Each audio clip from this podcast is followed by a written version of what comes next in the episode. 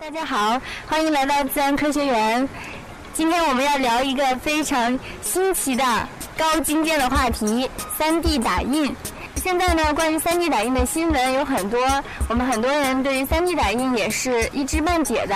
所以今天我特别高兴的为大家邀请到了一位 3D 打印的爱好者——铜板。铜板，欢迎您。大家好，我是铜板。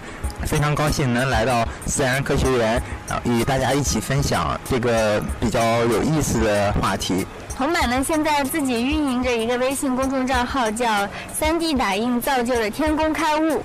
我自己也订阅了这个账号，我觉得做的特别有意思。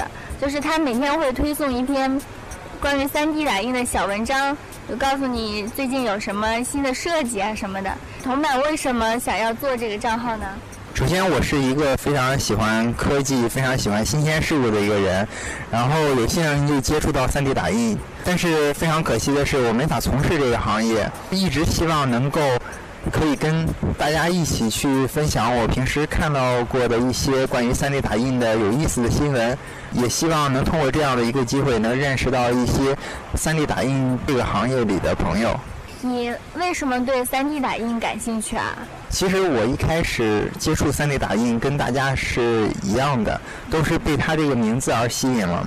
我是学习机械工程的，在我的这个毕业设计过程中，然后我就了了解到越来越多关于 3D 打印的知识，发现它不仅仅是我之前想象的那个样子，可以为我们生活做更多的事情。从那个时候开始，我就一直在关注 3D 打印。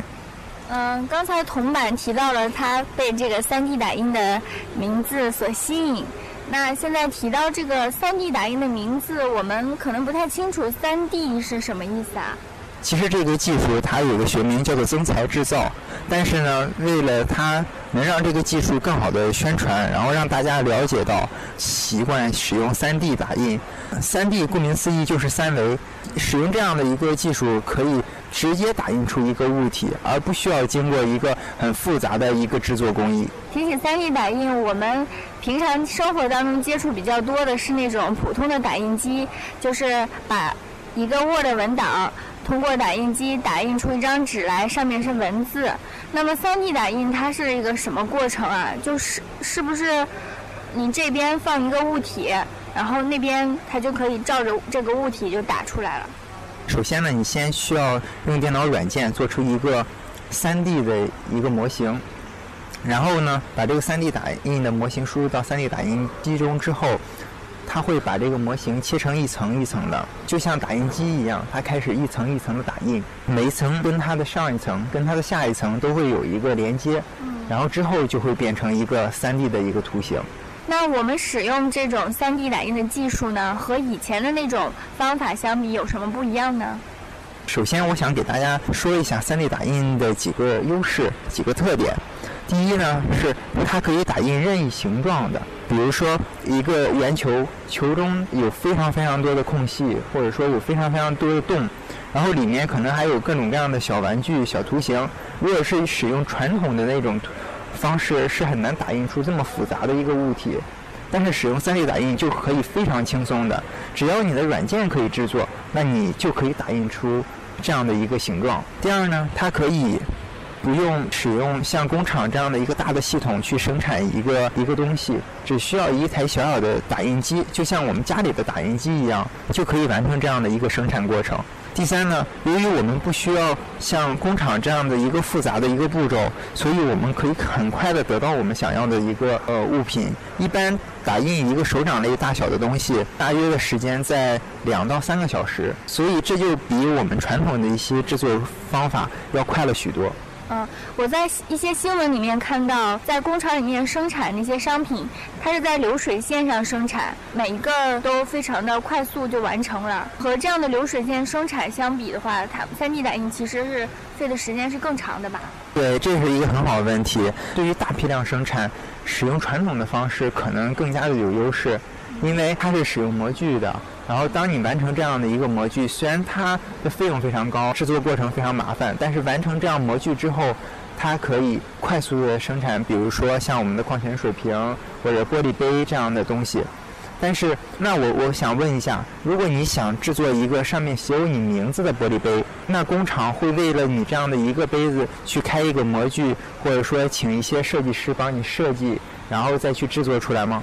那如果是印有我名字的杯子或者衣服这样的东西制作的话，就不能使用这种批量生产的方式啊？对，这时候使用 3D 打印机就可以有一个明显的优势。嗯，我想给大家说一下，就是现在在市场上有很多个性化的一些产品，比如说印有我们，呃，我们先去照一个照片，然后可以迅速的把你的照片打印在一个 T 恤上，这就是因为。我们的打印机实现了一个小型化，3D 打印机也有一个这样的优势，我们就可以在家里制作出一个我们想要的一个小小玩具，然后可以在玩具上写上我的名字或者写上我的祝福，作为一个个性化的一个产品。你提到这个，让我想起了，我之前看了一个新闻，央视的《朝闻天下》的一个记者，他去北京那个 3D 打印的体验馆里面打印了一个自己的人像。工作人员拿着 3D 扫描仪围着他全身扫描了一圈，得到了那个人体的图像。他在后期处理一下这个图像，然后这个人体模型就出来了。对，3D 打印机有一个非常好的应用，就是它可以打印人像。如果人像这样的东西就不可能批量去生产。对于普通的打印机来说，它很难打印多种材、多种颜色的材料。但是我们现在已经市面上可以买到有一种。打印机可以打印全彩的。你是说这个 3D 打印机其实和那种普通的打印机差不多，也是分的这种黑白的打印机、彩色的打印机，是这样吗？对，你可以这样理解，但是他们使用的技术是不一样的。刚才咱们提到这个 3D 打印和流水线产生产产品的那一部分的时候，我就想起了我看报道说，富士康的董事长郭台铭对 3D 打印技术是持一种非常消极的态度的。他还说，如果 3D 打印可以实现的话，他会把他的锅字倒过来写。然后还有一种说法呢，就说 3D 打印机是一种非常好的技术，它可能会对我们的制造业。带来很大的冲击。那么这两种现象是不是矛盾的呢？对于工业社会来说的话，我们是需要大批量的生产。就像我刚才说的，那 3D 打印机可能并不是很实用。但是随着我们现在个性化需求越来越多，而且我们的身体每个人是不一样的。我给大家举一个例子：很多人都在使用助听器，但是我们传统的助听器它可能只有大小的区分。然后你戴在耳朵里，可能会非常的难受。但是这个东西又不得不天天使用，那我们使用 3D 打印机就可以很很快速的扫描我们自己的耳朵形状，然后制作出一个适合我们耳朵的一个助听器。而且这个东西还不会增加额外的一个费用，不需要找人工专门的去去制作。3D 打印机能根据人的这个耳朵的形状打印出这种助听器，我觉得挺神奇的。我在网上还看到，它甚至还能打印出肾脏。就这个视频是我看的一个 TED 的演讲，是一个外科医生在现场展示了一下那个 3D 打印打印肾脏的那个过程。这个视频你看了吗？这个视频我没有看，但是我我也知道，就是说，3D 打印机可以打印肾脏、打印膀胱。但是我后来看到新闻说，这个打印出来的肾脏是没有功能的。我当时看到这个视频的时候特别激动。这个医生他把那种刚打印出来的粉红色的肾脏放在手上的时候，呃，我觉得这是一个特别伟大的事情。如果这项技术能够呃实现的话，医院里面那些等待人体器官的人，对他们来说应该是一件非常非常高兴的事情。那这么复杂的人体器官，连肾脏都能打印了，是不是 3D 打印什么都能打印呢？很多新闻都在说 3D 打印机可以无所不能，但是其实它还是有非常多的限制的。它的第一个限制就是材料问题，3D 打印机可以打印塑料、木头。甚至陶瓷，还有一些更厉害的公司，甚至开始打印食物，还有我们的人体器官。因为 3D 打印它其实只是一种生产的一种工艺或者一种方法，甚至是一种思维方式。但是如果没有相应材料的一个研发的话，那么的话我们就只能使用一些单一的材料去打印东西。像我们平常吃的那种巧克力，它可能是用巧克力豆啊，或者是其他的材料混合成的。那如果是 3D 打印机的话，是不是它没办法实现这个变化的这个过程？一般都你得先注入巧克力这个事物，它才能打印出来这个巧克力的东西呢？对，其实巧克力 3D 打印机就是把我们的巧克力先融化，融化之后就像使用一个针头一样，把巧克力挤出来，然后在挤的过程中，这个针头会按照我们想要的图形去移动。当我们打印好第一第一层巧克力之后，然后我们就开始打印第二层，因为第一层巧克力不再加热了，所以它很快就固化了，也就能形成我们想要的一定的形状。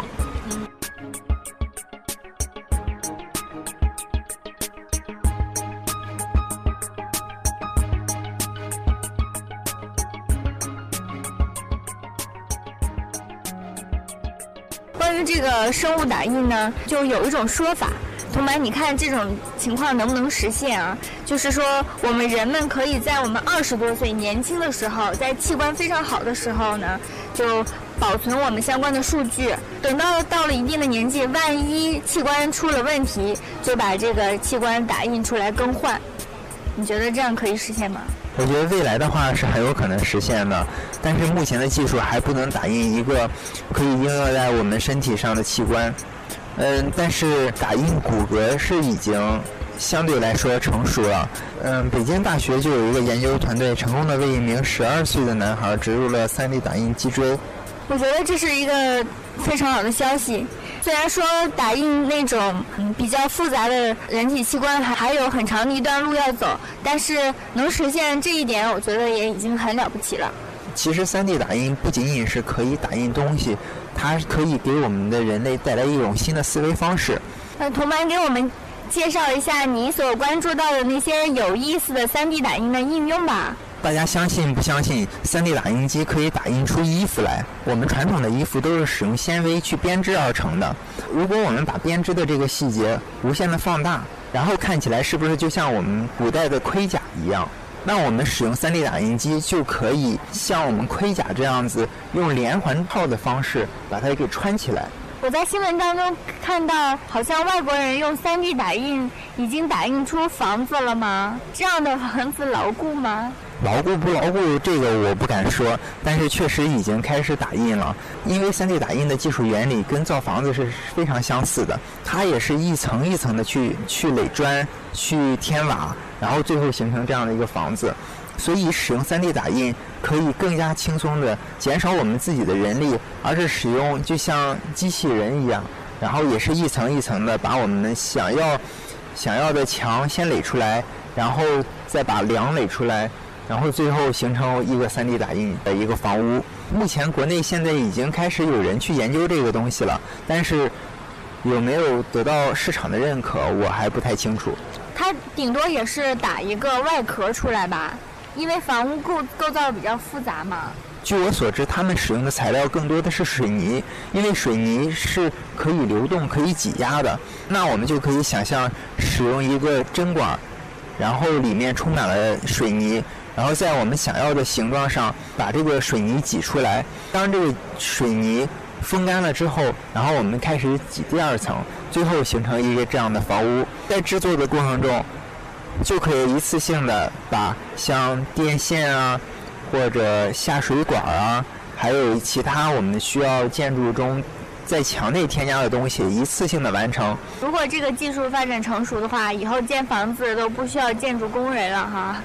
直接在建，直接在机器里面，这样就一层一层垒起来了。其实我我相信，在未来的话，建造房子、建造大型的建筑物，都是这个样子的。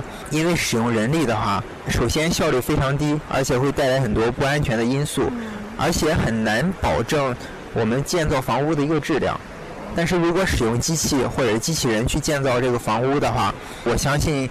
我们的房子会更加的牢固。刚才提到的打印的东西比较大，现在我想起来，你在账号里面发布的那些文章里面有好多都是打印的一些非常小又感觉很有趣的东西，比如说鞋呀、玩具啊什么的。那现在 3D 打印它更擅长打印哪些东西呢？其实现在市场上主流的 3D 打印机只能打印一些塑料，嗯，打印的精度不是很高。但是这个对于一些喜欢 DIY 的朋友来说，就是非常的有用了。我有一个朋友就是一个制作机器人的一个爱好者，他就喜欢使用 3D 打印机打印一些这个机器人的结构。当他的小孩子把玩具的某一部分摔坏或者说弄丢之后，那他就使用 3D 打印机再打印出来一个相同的一个部件。确实，3D 打印机可以给我们的日常生活中带来很多创意。嗯，就比如说自行车吧，然后我就见过有很多网友设计了各种各样的东西，安装到他的自行车上，有自行车的车架，有自行车的一个立体 logo，都是十分有创意的。那对于这种呃喜欢 DIY 的朋友来说，可以去网上来购买一台那种家用的 3D 打印机。我也在淘宝上搜了一下，我看到价格差异特别大，有一两千的，也有五六万的。你觉得我们普通人在购买当中有什么需要注意的地方吗？3D 打印机分成好几个档次，我们普通人使用的就叫做桌面打印机。多数桌面打印机只可以打印塑料。树脂等等这样的一些材料，打印的精度跟工业级打印机是没法比媲美的。但是对于我们生活中制作一些创意的小玩意儿是足够的了。如果你想购买 3D 打印机的话，要先想清楚你要拿这个打印机做什么。如果仅仅是一个业余爱好，那我建议就万元以内的 3D 打印机就足够了。第二呢，是要考虑这个 3D 打印机可使用的材料有什么。呃，目前桌面级打印机常用的材料呢，就是塑料，也能购买到一些木质的材料。它是用木粉跟一些塑料的粉末混合做成的一种材料。虽然不是完全是木头的，但是制作出来是有木头的味道，然后也有木头的感觉的。哎，我觉得这个材料挺神奇的。嗯，觉得童年时候玩的好多东西都是木头做的，木头做的小马呀、弹弓啊，还有小火车啊什么的。如果没有一定的技巧，我觉得做木工的活还是挺复杂的。对，但是现在的话就非常容易了，只要你会使用最基本的 3D 模型的制作软件，那你就可以打印你自己想要打印的东西了。嗯，如果说 3D 打印进入了我们千家万户以后，我们可以打印自己喜欢的东西，这是一件非常好的事情。但是呢，事情还有一个反面，就是网上有一条新闻也比较火，就日本的一个人他打印了枪支，后来日本的横滨法院还判他有期徒刑两年。我想一下，如果是说个人可以实现这种你想打什么就打什么的话。那有可能也会对社会治安造成一定的影响吧，在这个方面，3D 打印业内有没有人有这样的担忧啊？这个担忧一直是有的，尤其是在美国，他们的枪支是合法的，这这确实是这个技术在发展过程中我们所必须要面对的一个问题。目前在美国使用的一个措施是。禁止任何人去进行枪支 3D 打印模型的一个交易还有流通，我觉得这是一个相对来说比较有效的一个方式。但是仅仅这样做肯定是不够的，我们还需要采用其他的一些技术手段，尤其是要提高我们的一个安检的能力，然后让这些枪支不会带上飞机或者带上火车，威胁我们的安全。那童白，你在生活当中有没有见到过 3D 打印出来的东西啊？现在在北京就有一家打印人像的 3D 打印体验馆，我有幸参观了一次。他们目前打印出来的人像已经十分的精致，而且在经过一些处理之后，可以让这它的颜色、形状保持的更长久。但是价格也是十分的昂贵，一个十公分高的人像，呃，价格就要在千元左右。嗯，是挺贵的。随着它的发展，3D 打印出来的东西价格能平民化以后，童白，你最希望打印一个什么东西出来啊？我最希望可以打印一个我自己设计的戒指，然后在结婚的时候送给我的老婆。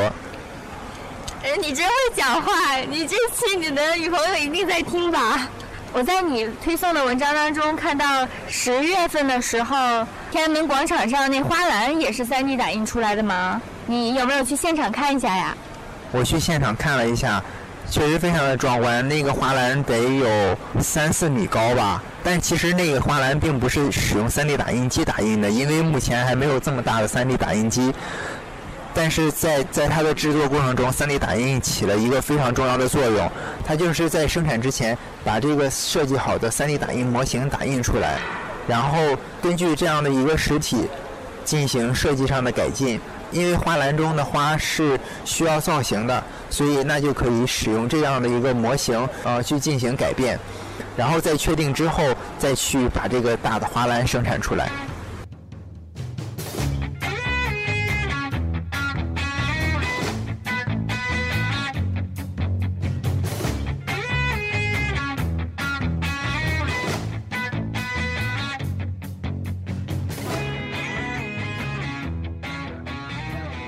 我又想起来有一种说法，就是 3D 打印技术呢可能会对国内那种中小企业造成影响，因为中小企业他们手那个量产方面没办法和大企业相比，他们有时候更多比的是一种设计，比的是一种知识产权、一种创意。但是如果这个 3D 打印技术普遍应用之后呢，呃，会不会对他们造成影响？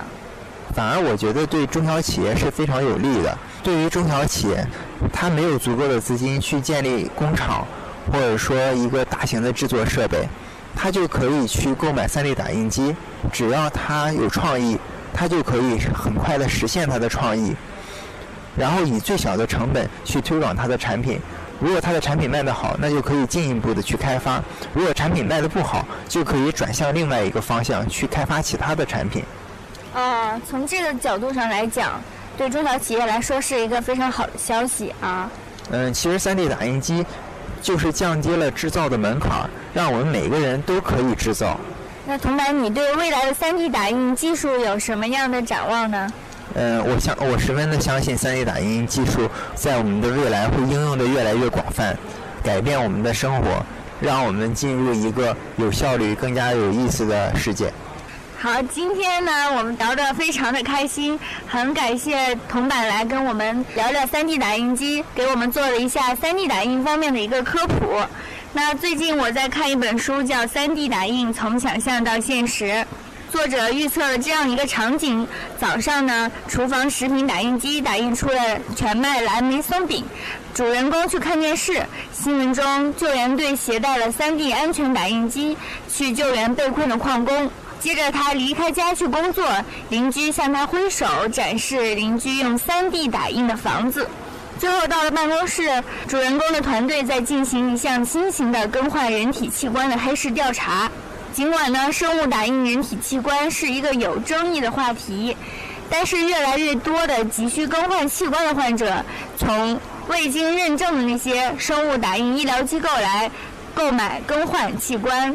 就像我们今天聊的，3D 打印技术呢，可能有它不成熟的地方，也有我们要担忧的地方。